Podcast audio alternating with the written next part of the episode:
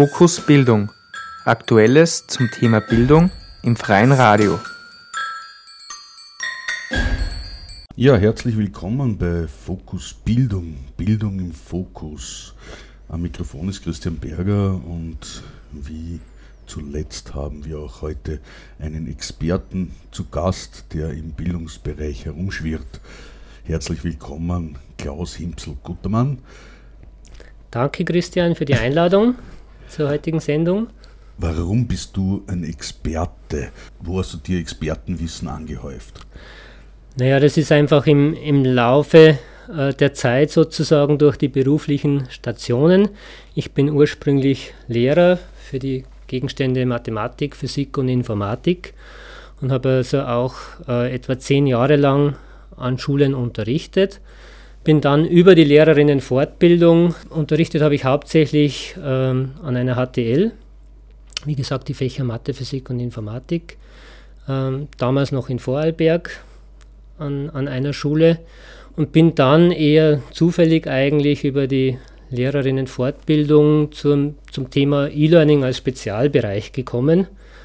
Und da dann auch über dieses Thema an die Uni gewechselt, um das von einer anderen Perspektive nochmal anzusehen. Heute geht es thematisch darum, Lernen sichtbar zu machen.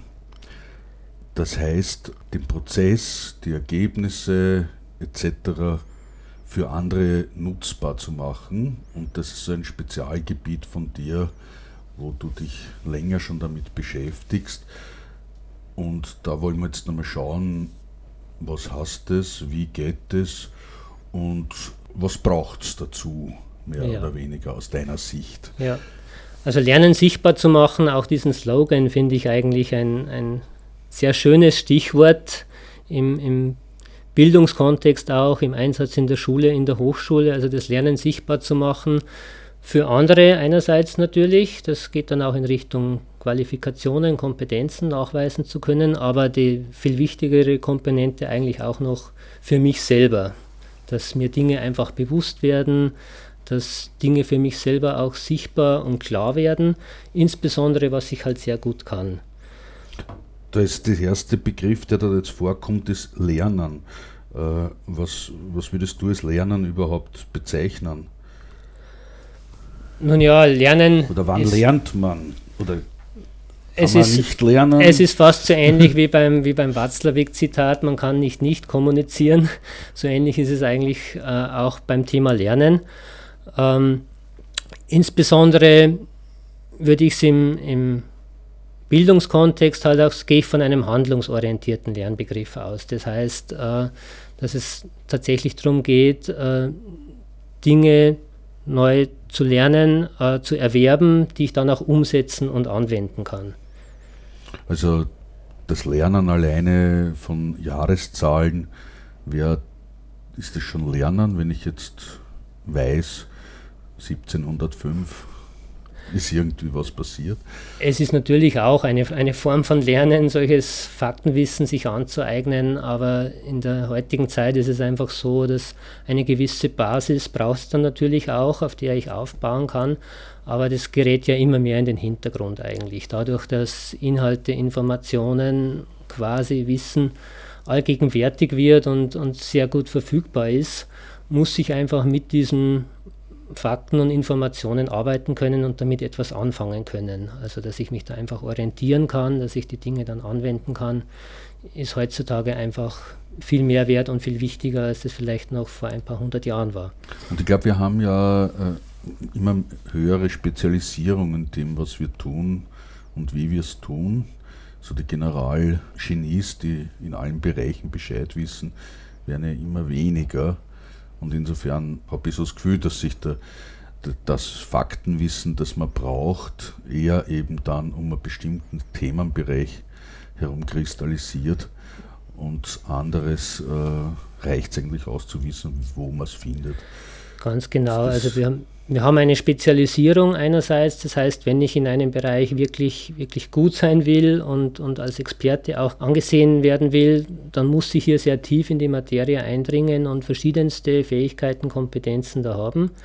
Auf der anderen Seite ist es aber eben genauso, dass äh, die Leute, die in einem Bereich sehr gut sind, aber den Überblick über andere Bereiche haben, vernetzen können, Zusammenhänge herstellen können, also zwischen verschiedenen Disziplinen auch vermitteln können, eben genauso wichtig sind. Ja. Und so eine Vielseitigkeit auch zu haben und Verbindungen herstellen zu können zwischen verschiedenen Spezialgebieten, ist dann natürlich auch eine sehr wichtige Form, die man lernen kann oder lernen muss. Jetzt haben wir so ein bisschen den Lernbegriff und der zweite Begriff, der in dem Satz drinnen vorkommt, ist sichtbar machen. Ja. Was verstehst du da unter sichtbar machen? Ja. Also wie ich eingangs schon gesagt habe, sichtbar machen ist einerseits natürlich die Komponente für andere. Ja, in, Im schulischen oder hochschulischen Kontext nennt man das dann einfach Assessment oder Prüfungen, die man hat. Das heißt, es werden Lernleistungen sichtbar gemacht für andere, sodass sie dann bewertet, beurteilt werden können und zu einer Note manchmal führen oder zu einem gewissen Abschluss. Äh, der zweite Aspekt ist der, das Sichtbarmachen im Sinne von bewusst machen und transparent machen, insbesondere auch für einen selbst damit man mehr Verantwortung übernehmen kann für das eigene Lernen, dass man gut sich selber organisiert, äh, sich selber auch steuern kann in den eigenen Aktivitäten beim Lernen. Das wäre so die zweite Komponente. Ist es überhaupt so, dass äh, ein selbstbewusst ist, was man alles lernt? Es ist so, dass das natürlich auf verschiedenen Ebenen stattfindet. Also ganz viele Dinge gibt es, die dann halt auch sehr bewusst gelernt werden. Gerade wenn ich jetzt in einer Bildungseinrichtung bin, wie in einer Schule oder Hochschule, ist es oft sehr klar. Ja. Ich gehe in eine bestimmte Lehrveranstaltung, dort sind Lehrziele vorgeschrieben und das sind die Dinge, die ich als Ziele anvisiere. Ja. Daneben gibt es aber sehr viel, was halt völlig unbewusst auch passiert und gelernt wird. Und das ist einerseits auch was sehr Positives. Ja, ich lerne Dinge einfach ganz nebenbei, vielleicht dann auch ganz schnell und ganz locker und ganz leicht. Da können aber natürlich auch viele Dinge dabei sein, die quasi falsch sind oder die ich eigentlich lieber nicht lernen würde. Also das im, im Unbewussten sind da oft auch Fallstricke drin und das ist dann auch so ein Thema von Lernen sichtbar machen, dass man sich einfach auch mal anschaut und darüber nachdenkt und reflektiert, was habe ich mir denn da angelernt, was verwende ich da, welche Methoden wende ich vielleicht an und ist das überhaupt immer zielführend und gut.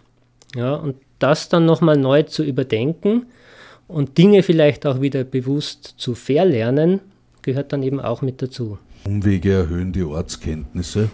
Wie ist es beim Lernen? Wenn du jetzt sagst, äh, man lernt Sachen einfach auch en passant, wenn man die um, das Umfeld erweitert, weil meistens versucht man ja in den, zumindest in den Bildungsinstitutionen, möglichst rasch von A nach B zu kommen, genau. Prüfungen zu kriegen, Zeugnisse zu kriegen. Und äh, der Weg, wie man dorthin kommt, ist, bleibt oftmals versteckt oder ist eigentlich schon, wenn ich die Prüfung gemacht habe, wieder völlig egal? Oder noch viel schlimmer ist genau ein vorgeschriebener Weg, den ich einschlagen muss als Lernender, als Lernende. Und wenn ich von diesem Weg abweiche, bekomme ich mitunter sogar Schwierigkeiten. Und das ist ein Punkt, das auch zu diesem Lernen sichtbar machen ein bisschen auch dazugehört, dass solche Irrwege durchaus ihren Sinn haben und dass halt leider Fehler, Irrtümer, manchmal auch ein Scheitern, also insbesondere ein Scheitern an gewissen Dingen, sehr stark negativ konnotiert ist in unseren Bildungsinstitutionen, aber sehr oft da eigentlich ein großer Wert drin liegt. Du hast das Beispiel gebracht mit der Ortskenntnis, also einfach Dinge nebendran zu entdecken, die auch wichtig und interessant sind, aber eben auch gerade an einem Problem sich abarbeiten, vielleicht mal wirklich einen kapitalen Fehler gemacht zu haben, in eine falsche Richtung gegangen zu sein, aber daraus die Erkenntnisse zu ziehen, ja, da kommen oft die allerbesten Erkenntnisse dabei heraus. Und auch wenn man sich in den Wissenschaften sich das anschaut, große Erfindungen ja, sind oft durch Zufälle, durch Irrwege, durch Irrtümer entstanden. Kann man da dann überhaupt Irrweg dazu sagen oder ist das nicht eigentlich äh, ein Weg, den man geht und, und der Weg, des interessengeleiteten Lernens, äh, der kann gar kein Irrweg sein. Das ist der Weg, den man geht. Die Frage das ist nur, was kann ich aus diesem Weg mitnehmen? Oder? Ja, das wäre eine sehr, sehr schöne Sichtweise, die halt leider in vielen Bildungseinrichtungen äh, nicht so weit verbreitet ist. Ja, also sehr oft gibt es halt einen Weg oder ein paar gute Wege und, und das Abweichen davon wird eigentlich nicht so gern gesehen.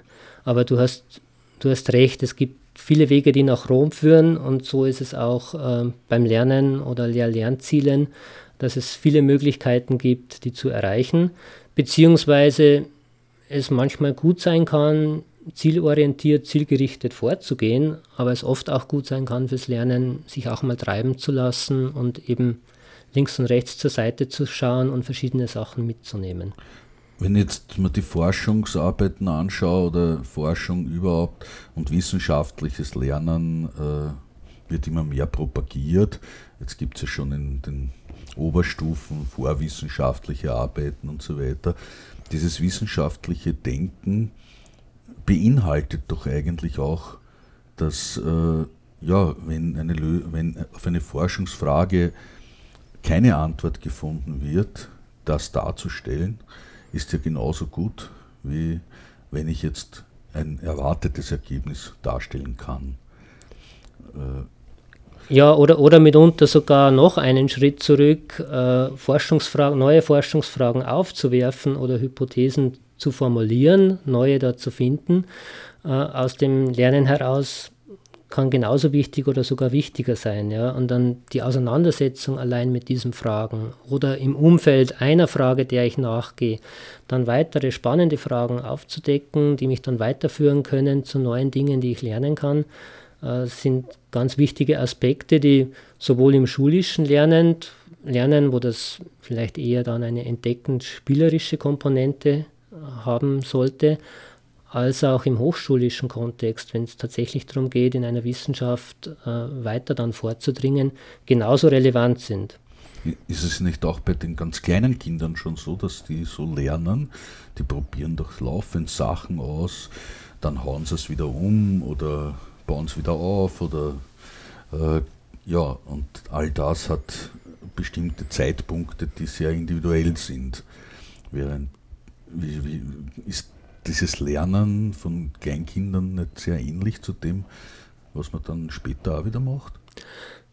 Es ist jedenfalls äh, eine große Ähnlichkeit da, beziehungsweise die, äh, die Kinder aus ihrem natürlichen Spieltrieb heraus äh, lernen auf eine Art und Weise, die, die man forschend entdeckend eigentlich bezeichnen muss. Ja. Ähm, es ist halt so, dass es schon auch relativ schwierig ist, sozusagen alles immer selber erfahren zu können und forschend entdecken, zu erfahren und zu erlernen. Ja. Weil wenn ich da natürlich viele ähm, Wege einschlage, die mich dann nicht zum gewünschten Ziel auch bringen, ähm, sind einfach Umwege dabei und Dinge auch anders zu lernen, kann dann einfach ökonomischer sein. Diese äh, Leitung die da passieren kann im, im Lernprozess oder die im institutionellen Lernen ja dann der Fall ist, äh, da gibt es jetzt verschiedene Instrumentarien. Was, äh, wie stößt du das vor, dass das so in Zukunft passieren wird? Jetzt sagst du, du bist im Bereich E-Learning Experte, das heißt, man ist schon irgendwo in der Elektronikwelt und in der virtuellen Welt. Ähm, was ist da für dich eine Vision? Wie könnte so ein Szenario ausschauen? 2025 sind wir jetzt in einer Schule, Schulklasse. Wie schaut das dann aus für dich?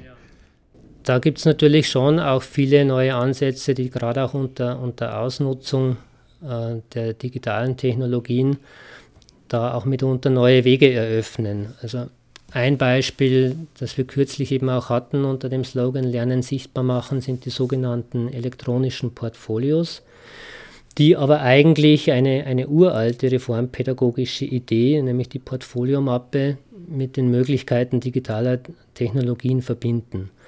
Aber das Portfolio auch in der digitalen Form bietet einfach auch den Mehrwert, dass ich durch viele Ausdrucksformen tatsächlich zeigen kann, was ich kann in bestimmten Gebieten, was meine Talente sind, was meine Stärken sind und das auch sehr gut äh, zum Ausdruck bringen kann, mitunter besser, als wenn ich nur die Mappe habe und nur Papier zur Verfügung habe. Also das ist ein, ein möglicher Ansatz, der in der Schule dann auch ähm, ja, einen gewissen Reformcharakter haben kann. Das heißt, dass der Blick darauf gelenkt wird, was sind die individuellen Stärken, die ich habe, die ausgebaut werden sollen, also auf die individuellen Lernprozesse und Lernerfolge. Die Einsatzmöglichkeiten eines solchen elektronischen Portfolios können vielfältig sein. Äh, der erste Zweck ist einmal, wie du gesagt hast, ich reflektiere mein eigenes Lernen und, und dokumentiere, was ich tue, greife die besten Sachen heraus muss dadurch auch entscheiden, was nehme ich auf ins Portfolio und was nicht und muss quasi meine eigenen Lernleistungen und Lernprodukte bewerten. Ja, das hilft mir einfach beim Bewusstmachen auch über die eigenen Lernprozesse. Das kann in, in einer Schule beispielsweise dann natürlich auch Teil einer Prüfung sein mit dem Vorteil, dass ich nicht nur eine punktuelle Prüfung habe, einen Test oder eine Klausur, eine Schularbeit, wo ich unter Stress bin und am Tag X am Punkt genau meine Leistung abrufen können muss, sondern ich habe einen Teil vielleicht der Gesamtnote über das Portfolio abgedeckt, wo ich einfach kontinuierlich daran arbeiten kann, wo ich vielleicht dann einen Zeitdruck habe, wenn es an den Abgabetermin geht, aber ich kann eigentlich beim Lernen, beim Arbeiten direkt auch an diesem Leistungsnachweis arbeiten ein, es wäre ein Aspekt jetzt direkt im Unterricht, wo auch für mich selber sozusagen der Mehrwert im Vordergrund steht. Ein ganz anderer Aspekt kann bei einem E-Portfolio sein, dass, es, dass ich es tatsächlich äh, beispielsweise für eine Bewerbung benutze. Also ich denke jetzt an Absolventinnen und Absolventen von der Schule, dass die am Ende eines wichtigen Karriereschritts, und das ist der Schulabschluss, ähm, in ihrem E-Portfolio über den Lebenslauf hinaus einfach sichtbar machen und deutlich machen, was sie können. Einerseits für sich selbst auch wieder, um sich orientieren zu können. Greife ich einen Beruf auf? Welchen Beruf greife ich auf? Beginne ich ein Studium? In welche Richtung will ich da gehen? Andererseits vielleicht aber auch konkret dann in Bewerbungssituationen. Das heißt, ich kann dann tatsächlich auch ein solches Portfolio für einen potenziellen Arbeitgeber erstellen und mit der klassischen Bewerbung oder Bewerbungsmappe, die ich sonst abgebe, gebe ich halt zusätzlich einen Link auf eine Internetseite ab, wo dann das E-Portfolio zu finden ist. Wenn ich mir jetzt vorstelle, ich bin jetzt 12, 13 Jahre, beschäftige mich ein bisschen damit, was ich denn werden könnte und denke mir, ja, es war interessant, Bäcker zu werden. Äh, mit Schreiben, das ist nicht so ganz meins äh, Werkzeug ist aber, wenn ich so ein Portfolio mache, doch, dass ich mich vor allem schriftlich ausdrücke. Äh, wie, wie, wie kann man dieses Problem, dieses Dilemma, kann man das lösen? Oder bestimmt dann, ist dann sozusagen diese Art von Präsentation im Portfolio halt anders? Die ist anders, die ist insbesondere im E-Portfolio anders, weil ich neben dem geschriebenen Text einfach andere Ausdrucksmöglichkeiten auch habe. Also insbesondere durch äh, Bilder, die ich machen kann, durch Audioaufzeichnungen, durch Videoaufzeichnungen gibt es viele Ausdrucksmöglichkeiten. Und ähm, dass das Beispiel mit dem Bäcker eben, eben gebracht. Ja. Man kann es vielleicht noch mehr zuspitzen, dass man sagt, äh, ich, ich nehme ähm, Kinder, Jugendliche her, die tatsächlich Schwierigkeiten haben beim Lesen und Schreiben, egal jetzt aus welchen Gründen. Aber da gibt es Erfahrungen, äh, tatsächlich auch aus, aus kleinen Forschungsprojekten, äh, wo äh, Jugendliche mit einem sogenannten sonderpädagogischen Förderbedarf plötzlich ganz neue äh, Facetten auch des eigenen Könnens entdeckt haben, mithilfe eines E-Portfolios weil andere Ausdrucksmöglichkeiten da waren, eben mit Bilder, Audioaufzeichnungen, Videos und die dann wiederum sogar geholfen haben, äh, dass sie sich beim Formulieren von Texten, wo sie sich sonst sehr schwer tun, über das E-Portfolio als ein Bestandteil davon leichter tun. Bedeutet das nicht auch der, äh, Umdenken in der Haltung bei den Lehrenden, bei den Lehrerinnen? Es ist absolut ein, ein Umdenken da notwendig. Ähm, Wobei ich denke, äh, die schriftlichen Tests oder auch Schularbeiten sind deswegen nicht von Haus aus schlecht oder generell abzuschaffen, sondern es ist auch sehr gut möglich, hier eine Kombination zu sehen, dass diese Prüfungsformen einfach auch ergänzt werden. Der Prüfungsaspekt ist einer, den ich dann auch beim Portfolio habe. Aber wo es auch so ist, gerade in, in, in, Österreich, wenn man sich die Leistungsbeurteilungsverordnung an den Schulen eben ansieht, ist das schon möglich, solche anderen Beurteilungsformen da auch einfließen zu lassen. Es gibt ja sowas wie die dokumentierte Leistungsvorlage, die schon in Volksschulen verbreitet ist und das wäre ja dann so etwas. Genau, das geht, das geht in die gleiche Richtung und beim elektronischen Portfolio ist es halt mit einer bestimmten Software dann erstellt, mit, mit Unterstützung auch verschiedener digitaler Medien, wobei das eben dann nicht heißt, dass das komplette Lernen nur noch elektronisch stattfindet, sondern ich kann genauso gut ähm, Dinge, die ich halt quasi analog gelernt habe oder auch Lernprodukte, die ich analog erstellt habe, kann ich abfotografieren und ins E-Portfolio hineinlegen. So wie man eine Mappe braucht, wenn man zum Beispiel auf äh, eine weiterführende Kunstuniversität gehen würde oder ähnliches, dann muss ja solche Sachen vorlegen, äh, die ich gesammelt habe und die kann ich da jetzt online ablegen. Wobei man natürlich das Haptische dann fällt. Beim Angreifen der Mappe selber schon, bei den Lernprodukten oder Werkstücken, die dahinter liegen, trotzdem nicht. Ja, weil das, was ich beim Lernen erarbeitet und gemacht habe, mache ich dann genauso noch mit meinen Händen. Ähm, nur Dinge wie zum Beispiel, wenn ich jetzt ein anderes Thema hernehme, den, den Physikunterricht, ja, wo Experimente ein wesentliches Element sind, aber wie bringe ich zum Beispiel den Verlauf eines Experiments in das Schulheft hinein. Ja, ist relativ schwierig. Ich mache die Skizze des Experiments, dann gibt es die Beschreibungen dazu, Satz für Satz. Naja, mit einem Video, das ich beim Ablaufen des Experiments einfach mitlaufen lasse, geht es dann relativ elegant. Es ist ein Abbild, aber es kann eben auch sehr vielfältig eingesetzt werden, um Lernprozesse auch besser sichtbar zu machen. Ein Beispiel vielleicht noch aus dem Matheunterricht. Ja, es ist ja immer relativ leicht im, im Matheunterricht, wenn, wenn Aufgaben gerechnet werden müssen. Wenn ich das richtige Ergebnis habe, unten stehen habe, dann passt in der Regel alles. Ja, dann kann ich das abhaken und es ist alles in Ordnung. Wenn nicht das richtige Ergebnis herauskommt, dann ist die Frage, was, was ist los? Wo ist irgendwo zwischendrin ein Fehler passiert? Ja? Und das ist oft an den Ergebnissen selber nicht abzulesen, an der Schularbeit beispielsweise.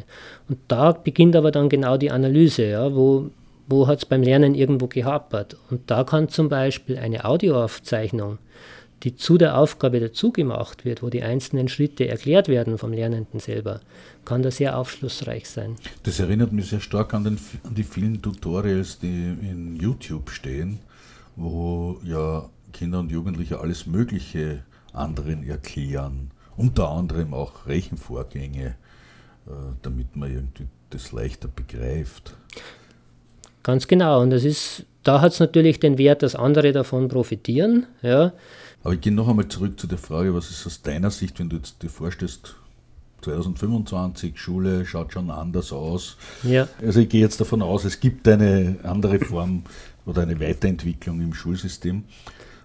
Äh, was müssten da die Lehrer können?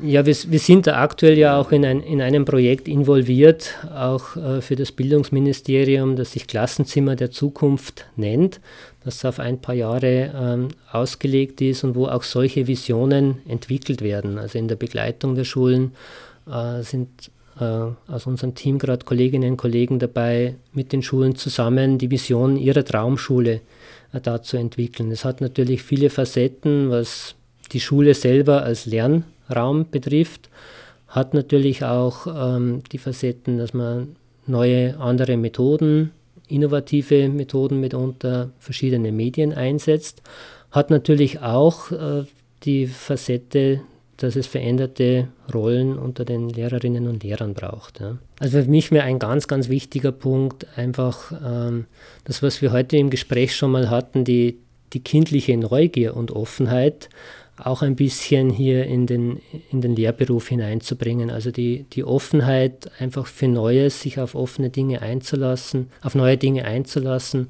Da sind wir in dem Projekt ganz stark dabei. Da gibt es ganz, ganz viele Lehrpersonen, die das von sich aus eben machen und viel ausprobieren, äh, aufgeschlossen sind für Neues. Es gibt aber eben auch Schulen, die da einfach sehr geschlossen sind und, und sehr verhalten und immer sehr vorsichtig.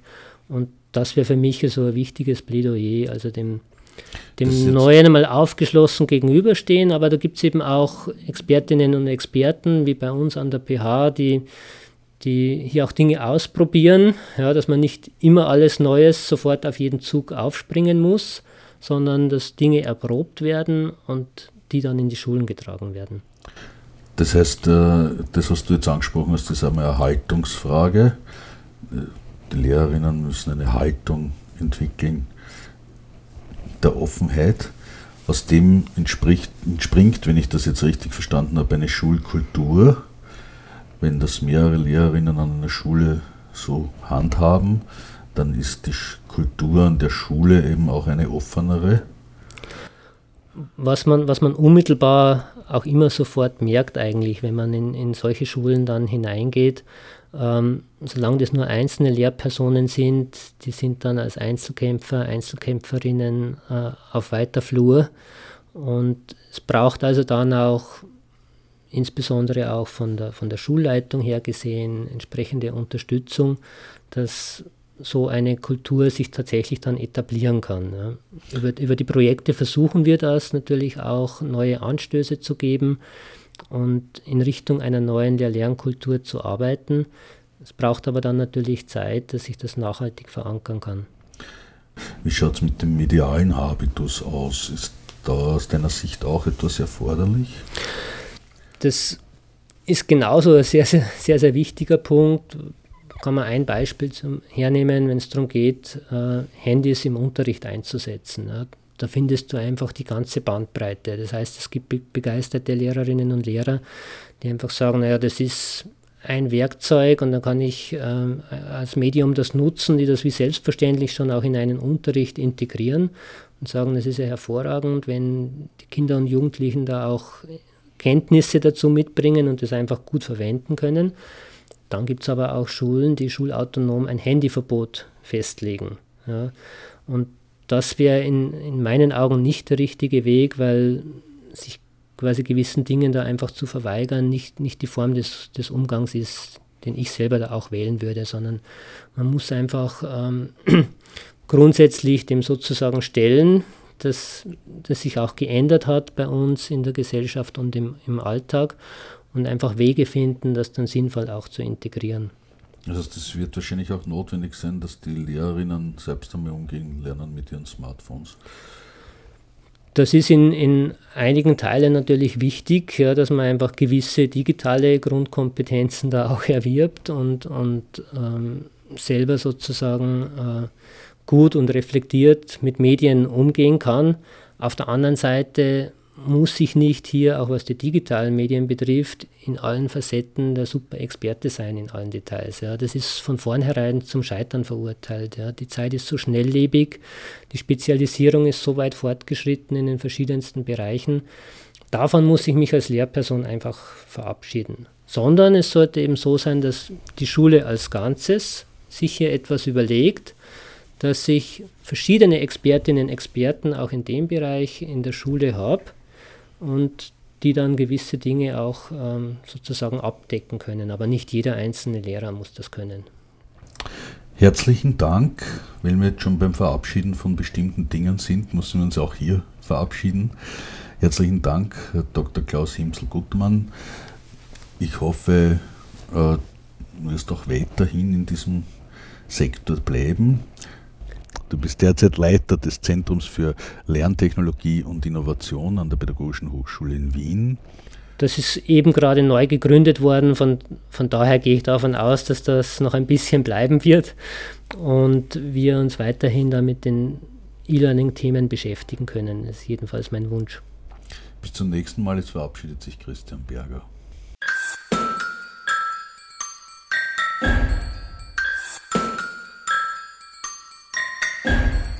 Fokus Bildung.